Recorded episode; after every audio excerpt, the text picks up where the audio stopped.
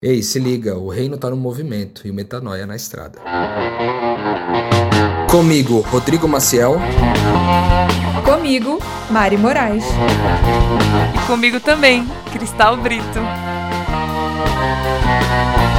E na estrada de hoje você vai ouvir. É, o que eu diria que eu entrego para os lugares onde eu vou, né? Que você citou, o boteco, é, os encontros, as madrugadas de conversa com as pessoas é, os aconselhamentos, tudo que eu busco entregar hoje é a paz através do entendimento, de uma renovação do entendimento das coisas. Então essa vida fora do padrão, você tem que ter muita convicção, pô, porque em todo lugar que eu piso, eu sou questionada no que eu tenho convicção. Só que a chave é, desculpa galera, eu tenho convicção, entendeu? Quando você tem convicção, pô, tá no seu olhar, tá na sua fala, tá no seu jeito, tá na sua vida. Me chamou a atenção isso de que a graça, que é esse conceito para quem não é evangélico, né? É a graça é um amor que transcende os seus erros, um amor que transcende o seu egoísmo. Um Deus que não está preocupado com o seu egoísmo para crer em quem você é e te fazer crescer e se relacionar com você.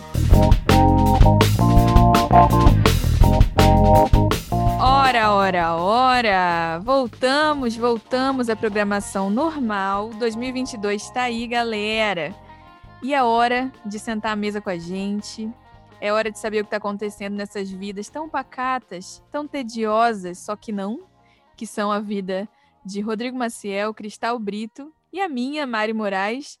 A gente pode se queixar de algumas coisas nessa vida, mas definitivamente a gente não pode se queixar de tédio e esse é o seu momento de descobrir com a gente que raios tem acontecido no nosso dia a dia e de quebra receber umas estratégias, receber uma dica de como materializar todo o conteúdo que a gente reparte com vocês no Metanoia de terça-feira, que é o programa clássico que está aí há quase sete anos. Também nos drops, às quintas, com dicas de como expandir a sua mente para conceitos que você nunca tinha parado para pensar de uma forma rápida e objetiva além dos conteúdos que você tem lá no Instagram, no Telegram, no canal do Telegram que você acessa pelo link na bio do arroba podcast Metanoia no Instagram.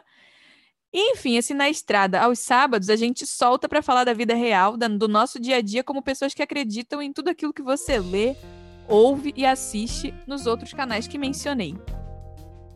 Hoje, o tema, gente, está difícil para nós até de conceituar, porque a gente sabe que nem sempre tem um tema aqui. Mas vocês já sabem que no pré na estrada, em geral, tem boas conversas, longas conversas, hoje em particular. A gente está até meio tonto aqui na câmera, com, com o olhar perdido, um, um olho meio fechando, cambaleando, porque foi extremamente densa e profunda a nossa conversa. E a gente estava conversando um pouco, né, entre vários temas, um pouco sobre, o que, sobre aquilo que você ouviu no, no Na Estrada anterior. Se você não ouviu, dá um play aí, volta que a gente fez nossas declarações, nossos votos para o ano de 2022. E a gente percebeu um padrão que essa paz, né, que a gente crê de entregar, a nossa grande missão é reconciliação, como você já deve saber se você acompanha na estrada, se você não acompanha, já fique sabendo. Que, que, que o grande valor que a gente crê e, e se coloca na condição intencional de entregar é a paz. É, essa paz ela é, ela é entregue de, de forma muito pessoal, né? Tem o meu jeitinho, o jeitinho da Mari de sentir que essa paz foi entregue, o jeitinho da Cristal de, de crer que essa paz foi entregue, o jeitinho do Rodrigo e provavelmente muitos outros. Mas como estamos em três, a gente queria falar um pouco mais da prática, é, de como materializar aqueles votos que a gente fez no episódio anterior, né? E de quebra você conhece um pouco mais e a gente também se conhece nesse processo e vê a diversidade do reino de Deus, porque é sempre bom saber como Deus se manifesta de formas diferentes, porque isso ajuda a gente a acolher também aquilo que, que é diferente de nós, a amar mais e melhor em última instância. Então, vou começar com o senhor Rodrigo, se ele estiver em condições, né, depois dessa conversa mais que mais que mais que mais que profunda, que foi a que a gente teve antes daqui. Cristal, eu tô esperando sua ambulância chegar, então vou dar ela um tempo para beber uma água mas vamos começar aqui, Rodrigo. Essa paz, né? Que é o valor que você tanto fala no Metanoia, no Drops, que a gente fala incessantemente aqui no Na Estrada. Qual que é a tua estratégia, assim, de vida real? Quando você chega na festa, chega no boteco, chega na igreja. O que, que você quer entregar, cara? Nossa, isso é muito louco, né, cara? Porque eu acho que a gente aprende vários conceitos. Eu, por exemplo, fui assim, cresci aprendendo vários conceitos sobre o que significava no começo da minha história. É, a missão era sobre entregar um folheto. E a gente saía, eu era criança ainda, tipo meus nove anos de idade assim, e a gente saía pela rua entregando um folheto que falava sobre a volta de Jesus, é, ou falava sobre é, o Apocalipse, ou falava sobre o fim do mundo. Entregava isso para as pessoas e convidava as pessoas através desse folheto a frequentarem o mesmo espaço religioso que eu frequentava. E toda vez que alguém topava entrar num rolê desse, a gente comemorava. Inclusive, a minha família inteira entrou para a religião é, onde eu cresci através de um folheto que foi entregue num ônibus, dentro do ônibus. Depois, mais tarde, eu fui entender que essa missão podia ser desenvolvida com é, dinâmicas que dinâmicas eclesiásticas, né? Os encontros que aconteciam no espaço, no templo. É, e como isso? Fazendo as pessoas entenderem o quanto valiosa era aquela religião para a vida e para a vida eterna, inclusive, do tipo, cara, se você frequentar a mesma religião que eu, você vai viver eternamente, senão você vai morrer no inferno. E depois, mais tarde, é, isso foi se ressignificando ao ponto de chegar ao reino em 2013, como vocês conhecem a história, é, onde a graça de Deus me alcançou de forma profunda. E ali, naquele primeiro momento, o que eu entendi que eu tinha que entregar era a graça de Deus e só. A graça de Deus, o resumo sendo né, o perdão de tudo que eu fiz, de tudo que eu faço e de tudo que eu ainda vou fazer, sendo eu um pecador de 24 horas por dia, 7 dias por semana. Um alívio de eu culpa, acho que isso... então. O alívio de uma o culpa. Alívio... Exatamente. Que para nós, religiosos, da época, né, principalmente, eu era bastante religioso, era o que mais fazia sentido. Né? Que eu realmente carregava uma culpa muito grande, uma vergonha muito grande de ter uma vida hipócrita, de me apresentar como uma pessoa é, religiosa, mas eu saber no meu íntimo que, a, o tamanho da minha maldade e a certeza que eu tinha de que eu ia para o inferno. Então, quando a graça chegou para mim, chegou aplacando essa culpa é, e me trazendo paz de novo, para eu viver sem culpa. Isso foi muito especial para mim. Até hoje eu acho que eu carrego um pouco é, dessa, dessa mensagem da graça, ela é muito forte, presente no meu discurso, até hoje, para mim mesmo, inclusive, meu discurso para mim. Sendo assim, é, depois disso foram várias outras coisas: a graça, a identidade, a paz, o discipulado, a missão, várias coisas foram tomando espaço no meu coração, que são frutos da mesma coisa. Então, talvez é, o que eu diria que eu entrego para os lugares onde eu vou, né, que você citou, o boteco, é, os encontros, as madrugadas de conversa com as pessoas, é, os aconselhamentos, tudo que eu busco entregar hoje é a paz através do entendimento, de uma renovação do entendimento das coisas. Então eu acho que é isso. Hoje eu acho que isso pode evoluir, né, como já evoluiu ao longo do tempo, mas nesse exato momento está sendo isso, entregar a paz através da renovação do entendimento. Acho que é isso que eu tenho buscado entregar. Cara, você falou uma coisa, que me despertou aqui um clique, porque às vezes parece para alguém que não seja evangélico, né, que esse conceito de culpa, ele é uma coisa restrita. Quem se ferrou deu o azar, né, entre aspas, de ter sido criado de uma forma opressora, numa família opressora, coisa assim. E não é bem assim, não acredito nisso. Porque é muito interessante, Rô, que apesar de eu não ter uma vivência religiosa, eu carregava uma culpa danada. Me chamou a atenção isso de que a graça, que é esse conceito para quem não é evangélico, né? É a graça é um amor que transcende os seus erros, um amor que transcende o seu egoísmo. Um Deus que não está preocupado com o seu egoísmo para crer em quem você é e te fazer crescer e se relacionar com você. É, e eu achei muito interessante isso da perspectiva de alguém que não é religiosa. Tá passando o carro do, velho, do ferro velho aqui, gente. Dá licença, se ninguém aqui Passando nem o carro ouvinte, do velho. Carro do velho do saco. Ih, será que se virem minha bochechinha rosada aqui, esse cabelinho, vão querer me levar, gente? Calma aí. Minha mãe dizia. Deixa eu mutar aqui. Pelo amor de Deus. Pode ir que não tá muito alto, não. Tá, então vou continuar. Se eu sumir é porque o velho do saco me pegou. é, então, Rô, eu vi um pouco essa, essa contradição na história do movimento espiritual né, cristão, que é a pregação para quem já é religioso e para quem não é religioso. Então, onde eu quero chegar? Da onde vinha a culpa que eu carregava, se não vinha de um sistema religioso? Vinha de ter, de me ver como responsável por um mundo tão ruim. Então eu olhava para o mundo e falava, cara, eu sei que eu sou responsável, eu sei que eu não faço bastante. E se você é uma pessoa que já experimentou o amor, por mais que você não seja religioso, você se sente mal com o menino de rua tentando te dar um chiclete em torno de dinheiro, você em, em troca de dinheiro, você se sente mal de ver a quantidade de abusos sexuais na sua universidade. Você se sente mal de nesse momento ter gente sem casa na Bahia e você tá gastando seu cartão de crédito para parcelar um iPhone quem tem amor no coração ou tem mínima consciência vai contrastar o seu ego com o mundo ao redor e vai estar numa crise. Não adianta. Então essa mensagem ela não é só para quem recebeu uma dose de culpa porque conheceu uma religião. Não, não, não. É para qualquer pessoa séria que habita no planeta Terra e tem mínima consciência de onde habita. E autocrítica para olhar para sua vida versus o contexto que te rodeia. Então eu achei legal contextualizar isso, Rô. E também achei interessante costurar e ver o amor nos seus, nos seus atos e no ato da sua família evoluindo de acordo com aquilo que vocês experimentavam. Você me ensinou esse conceito, a gente fala no Metanoia, né, que amar é entregar aquilo que você tem de mais precioso, que você tem de único, né? Deus amou o mundo entregando o seu filho, que era o que ele tinha de único, de melhor para repartir quando o melhor que você teve na sua família para repartir foi um, uma conexão com uma instituição através de um folheto, você entregou o folheto.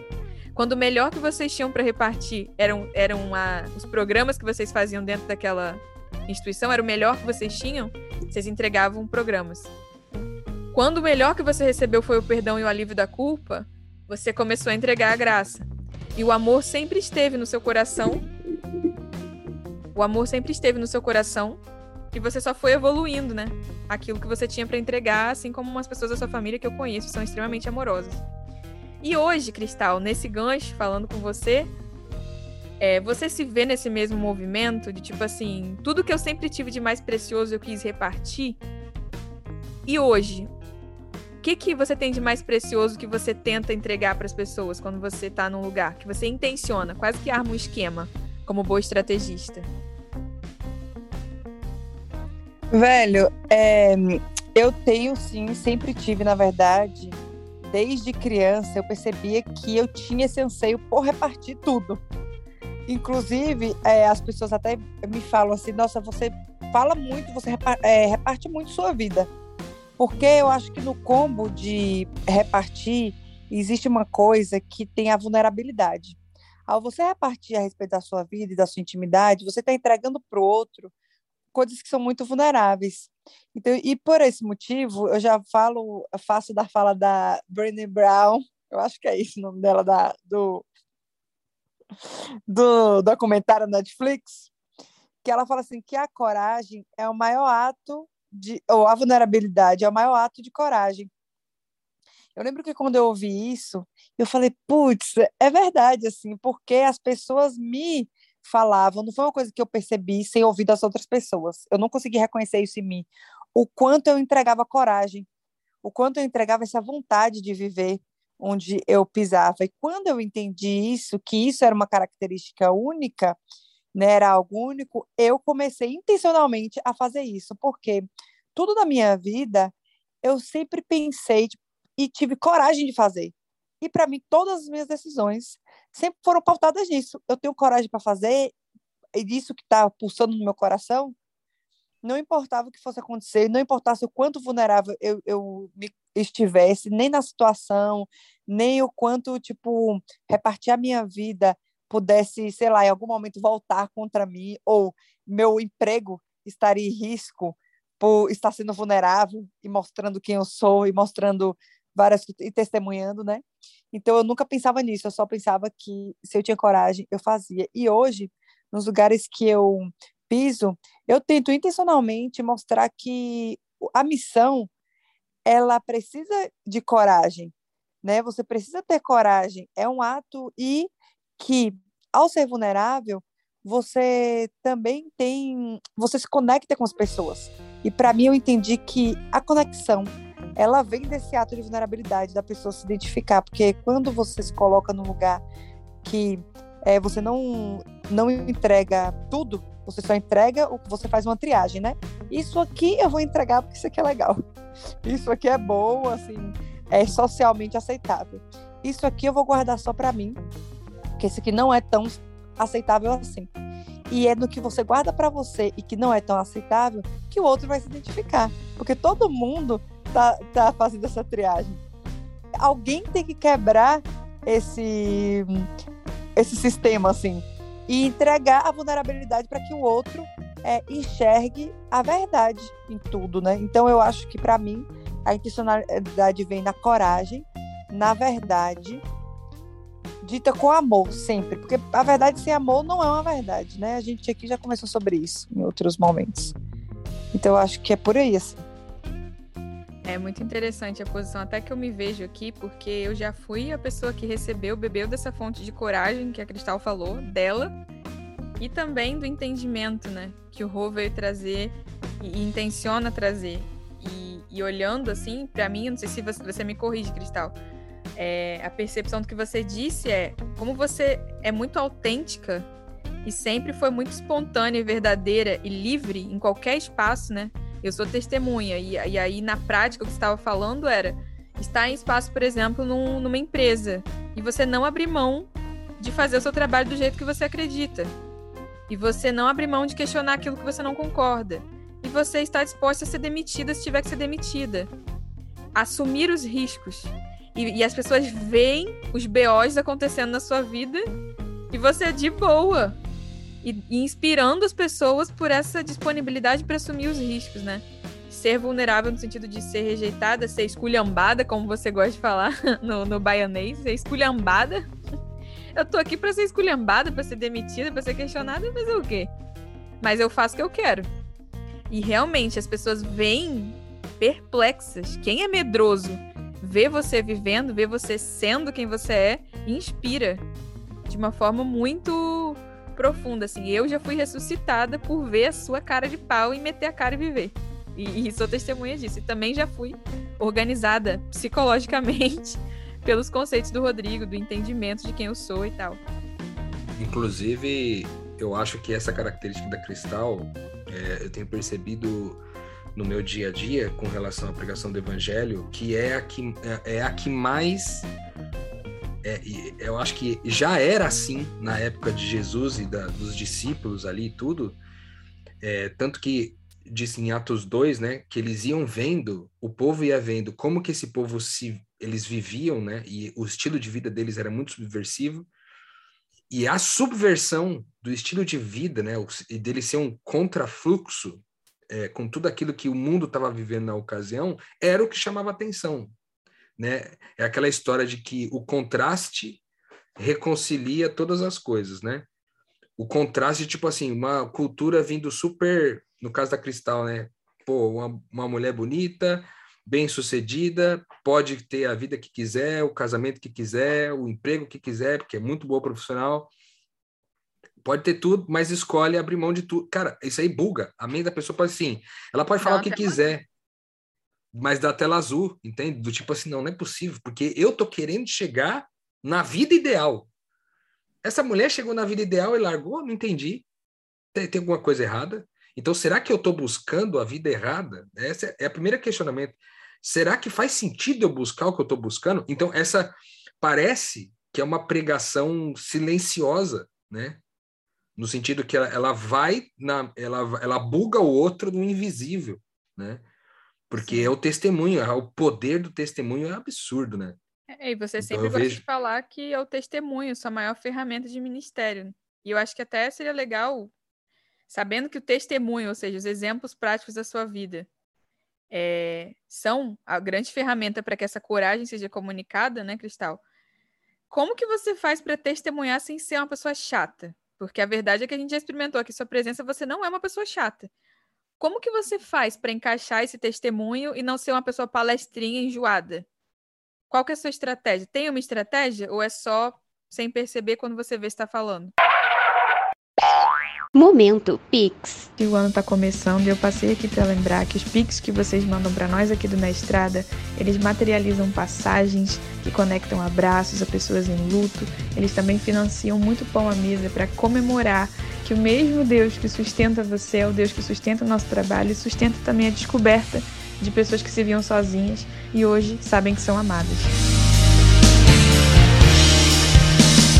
Para fazer um Pix, é só entrar no site do seu banco ou no aplicativo e lá na opção de pagamento Pix fazer a transferência através do nosso e-mail pixnaestrada@gmail.com.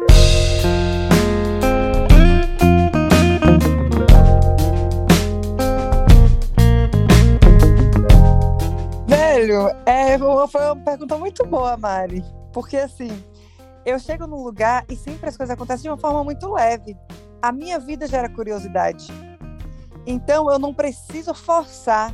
Normalmente eu só começo a responder perguntas. E a cada pergunta que eu respondo, eu tenho uma, um, uma metodologia intencional, que é, ao responder uma pergunta, eu entrego um valor, um aprendizado, um princípio que é muito importante naquilo ali.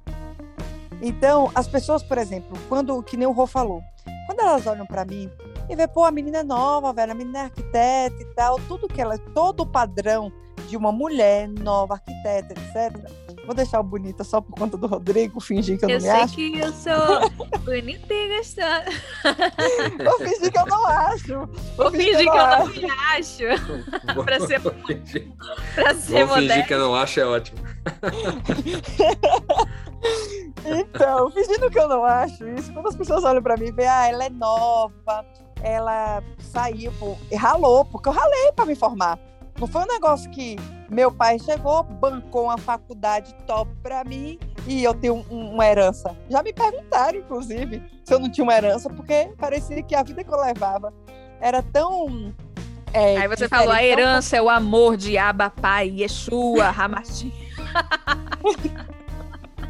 Eu falei, não, é que meu pai, né, ele é dono do universo. Então ah, a gente não tá vendo? A estratégia pega o. A gente não consegue nem mensurar essa herança aí. Então eu não consigo nem saber do que, que herança você tá falando. Eu realmente faço essas coisas. Então quando as pessoas me perguntam e começam a me perguntar da minha vida, tipo assim, ah, é mesmo? Mas então por que, que você largou? E aí eu vou falando, é, porque eu sempre me, me apresento assim, ah, o que, que você faz? Eu falo assim: olha, eu sou arquiteta, mas sou missionária também. Só que eu sou mais missionária que arquiteta. Aí eu deixo assim, eu mensuro ali. Eu falo: a minha energia, a energia que eu gasto é, com a arquitetura hoje é mínima e tudo. E aí as pessoas começam, ah, é mesmo, mas por quê? E isso vai gerando uma curiosidade, porque eu vivo uma vida diferente, fora do padrão. Inclusive, queria até dizer aqui uma coisa, que eu já fui no psiquiatra. Não sei se vocês já ouviram isso aqui em algum lugar, mas eu fui no psiquiatra porque questionar ele que eu vivi que eu não conseguia me adequar ao padrão e que isso me é incomodava. Melhor, os isso amigos fizeram a vaquinha para pagar a consulta. Meus amigos, eu, eu tava em crise, meus amigos fizeram a vaquinha. Pagaram uma consulta para mim. Foi no psiquiatra chegar para ele e falar que eu não conseguia viver, entender o padrão. Aí ele olhou para mim e ficou tipo assim: Mas, gente, mas quem disse que você precisa? Aí eu falei: Mesmo, eu não preciso. Você sair de lá. Sair de lá renovada. Mas é isso, a vida fora do padrão, falando sério aqui agora, ela é muito questionável, por, porque as pessoas elas têm medo do que não segue padrão. Então ela coloca o medo dela na opinião que ela vai dar para você. Então essa vida fora do padrão, você tem que ter muita convicção, pô, porque em todo lugar que eu piso, eu sou questionada no que eu tenho convicção. Só que a chave é Desculpa, galera, eu tenho convicção, entendeu? Quando você tem convicção, pô, tá no seu olhar, tá na sua fala, tá no seu jeito, tá na sua vida. Você não, não explica, tem né? como. Você comunica. Você não explica. É isso aí. Você só responde uma pergunta, sabe? Porque o resto a pessoa tá vendo. E você pode é mentir. Muito... Você pode mentir, você pode falar assim, não, mas eu nem sou, nem gosto muito mesmo de pregar o evangelho. A pessoa olha pra sua cara e fala assim, ela tá mentindo. Então você pode falar qualquer coisa, porque na convicção e na, e na forma como as coisas são feitas, é, as pessoas percebem, entendeu? Então eu não preciso me esforçar muito, não. Falando aqui é natural. Muito bom, muito bom, muito bom. E eu tô rindo aqui, lembrando que eu também caí nessa estatística aí. A gente pode começar a contabilizar os dados. Porque eu tinha um namorado ele era um cara legal, honesto, inteligente, bonito, família, queria casar, não sei o quê. E aí, no processo que a gente foi terminar, porque eu fui é, mergulhar na minha relação com Deus, né? O psiquiatra dele, que era o psiquiatra que tinha um consultório no bairro mais caro do Brasil, o cara com uma consulta caríssima, que pagava um smartphone por consulta, o psiquiatra dele me deu uma bolsa psiquiatria. ele, um dia eu recebi um e-mail desse ex-namorado falando: Olha, meu psiquiatra, eu falei de você para ele e ele quer te consultar gratuitamente. eu pago o seu voo só para ele entender o que tá acontecendo contigo. Meu Deus. então é um padrão. Né? A gente percebe aqui um padrão de jovens discípulos de Jesus que recebem, né, bons feedbacks de, de psiquiatra. e fala, será que eu tô doida mesmo? Tenho um atestado aqui da minha felicidade, né? não, é, não é possível. Então eu queria só contar esse caos aí da psiquiatria. E, e ser honesta aqui, porque eu acho que eu vou até me colocar numa posição vulnerável em relação àquele discurso bonito, né, que eu fiz sobre amar, entregar o que você tem de mais precioso. E olha que lindo tudo que esteve nas mãos de Rodrigo Maciel, ele entregou. Olha, Cristal, como tudo que vem de bonito na sua mão, você entrega. E eu, sinceramente, não. Eu não me vejo no mesmo padrão que vocês nisso. Parei para pensar aqui e tô constrangida e corada. Eu me vejo num padrão de. É, parece que as pessoas agem como se eu estivesse entregando. E eu não percebo que eu estou entregando, e muito menos intencionando entregar alguma coisa. Mas a minha vida inteira foi uma jovem triste, porque sentia que não estava entregando o que tinha de mais precioso e olhava para si e ficava muito triste com a minha cara de pau. e até hoje eu me vejo um pouco mais nessa condição. E eu não armava um plano. Eu não intencionava. Eu, e eu me culpava todos os dias da minha vida olhando para tudo que eu tinha recebido Gente, não tô brincando. Na minha aula de religião na escola, eu tenho uma lembrança na minha escola. Eu tinha o quê? Uns 8, 9 anos. Tinha uma professora de religião e ela botou o trabalho para cada um fazer um trabalho sobre uma parábola. Eu quase tive depressão infantil porque a minha parábola foi a, a parábola dos 10 talentos. e eu me lembro de já sentir isso de, de tipo assim, quando o Senhor falava, aquele que deu um talento multiplicou o talento, aquele que teve dois talentos multiplicou o talento, e quem tinha tantos talentos enterrou o talento. Ah, meu Deus, e o Senhor falou: não pode enterrar o talento, tem que multiplicar o talento. E na escola já ganhava campeonato de poesia, campeonato de desenho, campeonato de não sei o que lá, era uma nerd. E eu ficava, meu Deus, eu estou enterrando meu talento porque eu sou tímida. e esse peso de eu estou enterrando os meus talentos era uma coisa que me acompanha. Então, se você me perguntar, Mari, você entregou o que você tinha de mais precioso, tudo que passou pelas suas mãos, eu vou dizer, não. Eu sofri todos os dias da minha vida. e aí, como que é na prática? É a pessoa me vendo viver e aí ela se sente servida pelo que eu fiz de alguma maneira. Ela vê Deus ali no que eu fiz, numa, num desenho, numa pintura, numa, numa música que eu cantei, sei lá o que, que eu fiz. E a pessoa fala: Nossa, olha como é precioso que você entregou. E eu tô tipo: Não, eu sou uma hipócrita, moço, não me elogia. e aí, essa é a crise. Bom, Rodrigo e Cristal sabem. Eu sempre me sinto uma hipócrita porque se, se a pessoa tá aqui chorando de emoção porque eu entreguei um negócio sem querer, imagina se eu fosse comprometida igual a Cristal e o Rodrigo, pô. Imagina se eu tivesse alegria de viver. Imagina se eu tivesse saco para organizar um trabalho para entregar um negócio. Não tenho. Sobreviver já me dá muito trabalho, gente. Rir pra você no bom dia e não me dar um tiro na cabeça já é muito para mim. Isso. A melhor coisa que eu pude entregar nesses 27 anos foi permanecer viva, lidando com essa consciência. Então, é muito interessante isso. Até por ver o contraste, né, de vocês serem pessoas mais solares, pessoas pessoas mais masculinas assim. Eu acho que não dá pra gente explicar muito profundamente o que isso quer dizer, né?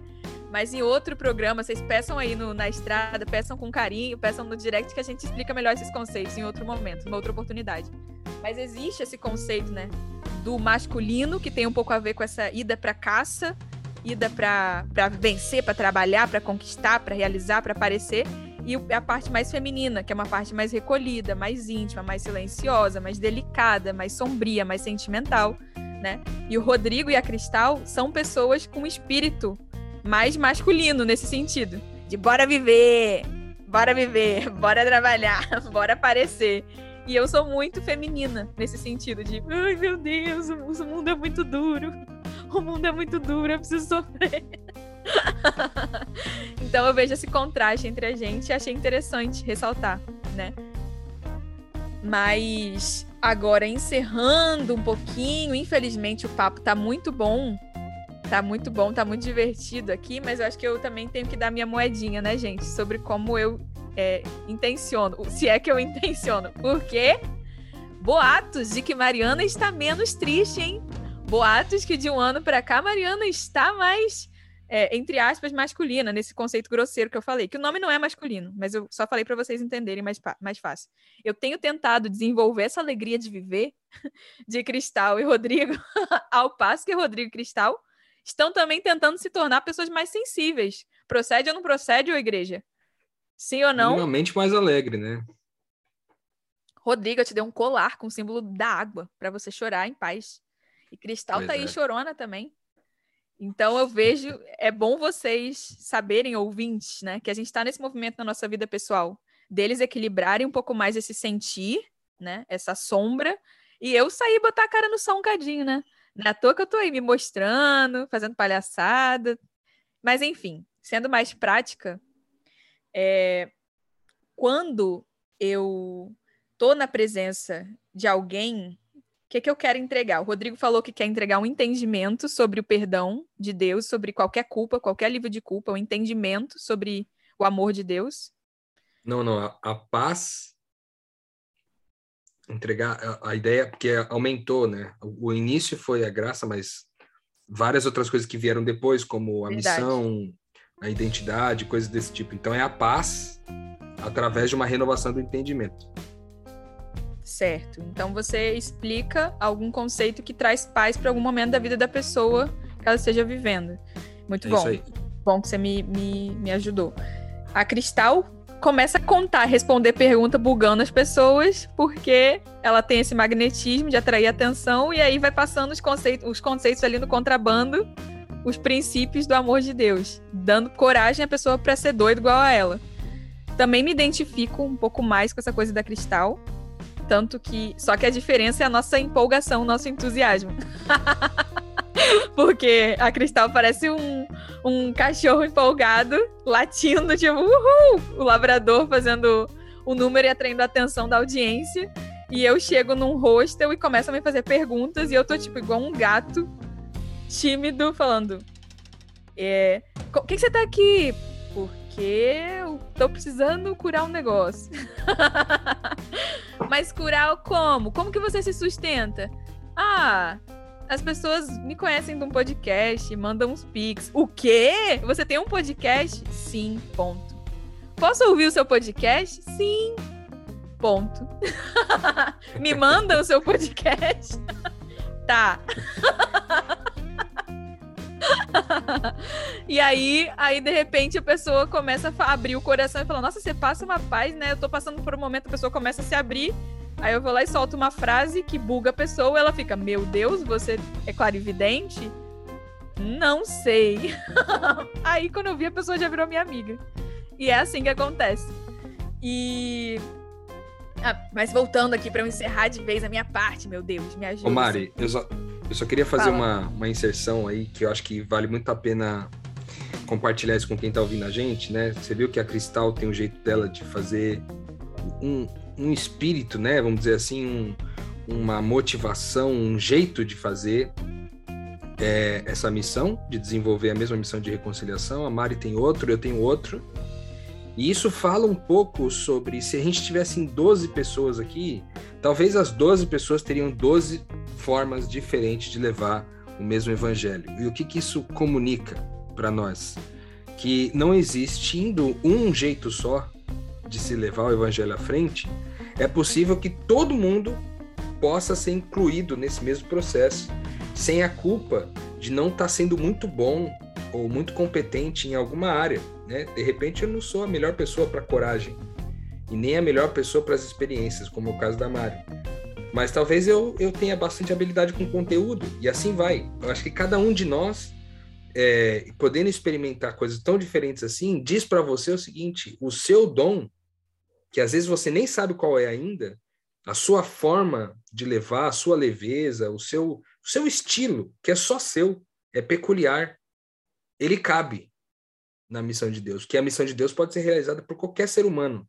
Muito bom. Então não, não há necessidade de se especializar necessariamente numa coisa que não é seu, o seu melhor, entende? Muito bom. Sempre haverá um público, sempre haverá gente que vai ser impactado com o seu jeito de fazer as coisas. Muito bom. No reino de Deus, né? Excelente, excelente você ter dito isso, Rô, porque o alicerce, de qualquer forma ou ferramenta, é que a gente está citando as nossas principais. A gente está citando né, as nossas principais. A gente não se restringe a isso. Tem muitas outras ferramentas que a gente não está citando aqui, coisas que o Rodrigo é excelente, a Cristal é excelente, eu também, mas a gente não fala. Por exemplo, o fato de eu ser igual um gato meio quieto. Vocês não sabiam, ouvindo esse carisma todo? e essa gargalhada, eu sou conhecida como uma pessoa que ri muito, mas vocês não sabem meu lado gatinho quieto. Então, isso que o Rô falou foi muito importante, de que é o ser, né? É sobre ser. Se o que está no seu coração for mesmo o amor de Deus, você vai comunicar esse amor no humor que você tiver e na ferramenta que você tiver a fim de usar e com as suas cores, e inclusive a graça tá nisso, né? Não em ter um treinamento robótico de como passar algo, mas em ser e se divertir no processo. E finalmente, parando de enrolar, eu tô tentando olhar o que eu faço também e entender que, que raios que eu faço do jeito que eu faço, que eu não tinha pensado nisso. Mas eu acho que tem um padrão hoje, pelo menos atualmente, que é um padrão do descanso. Eu olho assim, eu vejo a pessoa muito é, perturbada, ela sente paz no meu olhar. Ela sente serenidade. Eu tô lá sentada na social, na casa do meu amigo, vem o. A pessoa vomitou no banheiro, tá dando PT lá, ela deita no, no sofá, ela vai receber um cafuné. E parece que no, no meu olhar elas veem alguém que já passou por um sofrimento daquele, porque realmente eu tenho, né, uns 300 anos nesses 27. Parece que tudo em matéria de divórcio, abuso físico. eu tenho um vasto leque de experiências e ela vê nos meus olhos que ela vai sobreviver aquilo. E que ela pode parar de se debater e que fica mais fácil passar por aquele sofrimento se ela estiver serena. Serena, né? E eu, eu acho que ela sentia essa serenidade em lidar com a parte mais escura e densa da vida de uma pessoa, seja um divórcio, seja uma rejeição, seja um término, seja uma, um desemprego, seja qualquer coisa, a privação de afeto, finanças, dinheiro, qualquer coisa. É como se naquele momento ali, eu estar ali, dá a confiança de que ela vai atravessar aquele lugar sombrio. Porque eu já atravessei, nesse olhar sombrio de gatinho. de gatinho rabugento. então, não sou rabugenta mais. Eu tô bem mais leve ultimamente, gente. É... Então, eu diria que a minha intenção é falar: calma, jovem. É falar, a pessoa vem, ai meu Deus, que aquilo é o fim do mundo. Eu tô tipo, não é o fim do mundo. E aí? E como é que você tá se sentindo? E que, quer, qual é eu cozinho um negócio gostoso? A gente tá ali no meio do inferno queimando. Vamos comer um guacamole no meio do inferno? Quer uma massagem no pé? você tá tipo pirando, surtando e, gente, e, eu tentando trazer formas de trazer leveza e descanso pro meio das chamas. É um pouco isso, assim, a minha intenção. E eu atraio pessoas passando por dramas emocionais muito fortes, lutos muito fortes e tentando encontrar graça e descanso nesse luto. Porque, finalizando aqui, eu tenho muito essa crença que aprendi com Paulo Júnior. Quando um bêbado rola uma ladeira, ele se machuca muito menos do que uma pessoa sóbria, porque a pessoa sóbria fica se debatendo e oferecendo resistência para aquela queda, para aquele movimento. E aí ela se rala inteira, porque ela fica tentando lutar contra o movimento. Mas como o bêbado tá meio dormindo, meio acordado, meio morto, meio vivo, ele simplesmente se deixa ir. E aí o processo fica. Ele até ri às vezes, ah, tô rolando a ladeira. E, e ele passa aquele processo de um jeito mais leve. Então, para mim, a minha grande intenção onde eu tô é calma, vamos ter calma, vamos ter serenidade, vamos atravessar isso aqui de uma forma leve. Com a certeza de que eu já passei por isso. É uma experiência, né? Uma vivência. Eu sinto que esse episódio tá, tá muito legal, muito divertido. Acho que o tempo tá meio curto, mas eu espero ter comunicado o que eu vivo. Você, Rodrigo, você, Cristal, sentem que comunicaram aquilo que queriam nesse episódio? Sim. Entregaram aquilo que vocês queriam entregar? Sim! Cristal encorajou, Rodrigo deu entendimento. Eu contei aqui uma experiência. Te trouxe paz, querido ouvinte? Me conta lá no, na estrada, no, no, no Telegram. Trouxe paz, trouxe serenidade, se você estiver no processo de luto. Eu adoro fazer isso. Então, gente, é, que fique a saudade dessa mesa. Semana que vem a gente se encontra, porque o reino está no movimento e o metanoia está na estrada. Música